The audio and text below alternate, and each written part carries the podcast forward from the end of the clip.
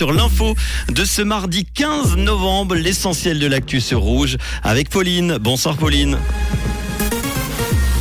Bonsoir à tous. La bronchiolite met les hôpitaux suisses sous tension. L'Union syndicale suisse veut un salaire minimum de 4500 francs et de la pluie au programme demain matin.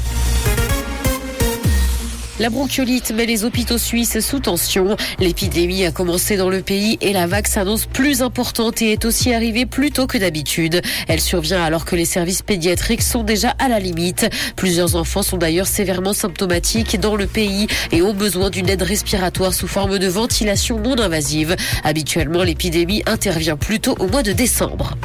L'Union syndicale suisse veut un salaire minimum de 4500 francs et ce pour permettre de compenser pleinement l'inflation. En termes réels, les salaires ont baissé entre 2016 et 2020 chez les boulangers ou le personnel de vente notamment. L'USS estime d'ailleurs qu'environ 500 000 actifs touchent actuellement un salaire inférieur à 4500 francs à plein temps dans le pays. Dans certaines branches, des négociations salariales sont d'ailleurs en cours. Nestlé est parmi les plus gros pollueurs de plastique au monde. C'est ce que montre un rapport publié aujourd'hui par Greenpeace. L'ONG exige d'ailleurs un traité mondial ambitieux sur le plastique parce que les engagements volontaires du secteur privé sont insuffisants. Nestlé, qui occupait la quatrième place des plus gros pollueurs de plastique ces deux dernières années, a progressé et occupe cette fois la troisième place. Dans l'actualité internationale, la population mondiale dépasse les 8 milliards d'habitants aujourd'hui selon l'ONU. L'organisation décrit d'ailleurs une croissance sans précédent, mais aussi très inégale à travers le monde. En 1950, il y avait 2 milliards et demi de personnes sur la surface du globe. L'Inde compte de son côté 1 milliard 400 millions d'habitants et sera le pays le plus peuplé en 2023, passant ainsi devant la Chine. Les Nations Unies appellent à prendre soin de la planète.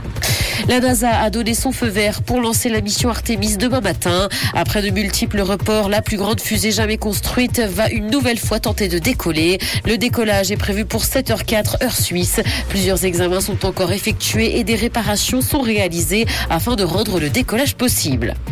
Mondial au Qatar, Rob Stewart a refusé une offre à 1 million de dollars pour chanter dans le pays. Comme Doualipa, le rocker a refusé de participer à la Coupe du Monde. Et ce parce que le pays est accusé de multiples atteintes aux droits humains. Le Britannique a indiqué qu'il avait été approché il y a 15 mois maintenant, mais que participer n'était pas la bonne chose à faire.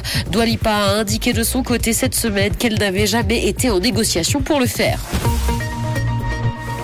De la pluie est attendue ce soir et des averses vont encore tomber demain dans la matinée. Le mercure affichera 7 degrés à Nyon et Yverdon, ainsi que 8 à Carouge et Lausanne. Bonne soirée à tous sur Rouge. C'était la météo, c'est Rouge.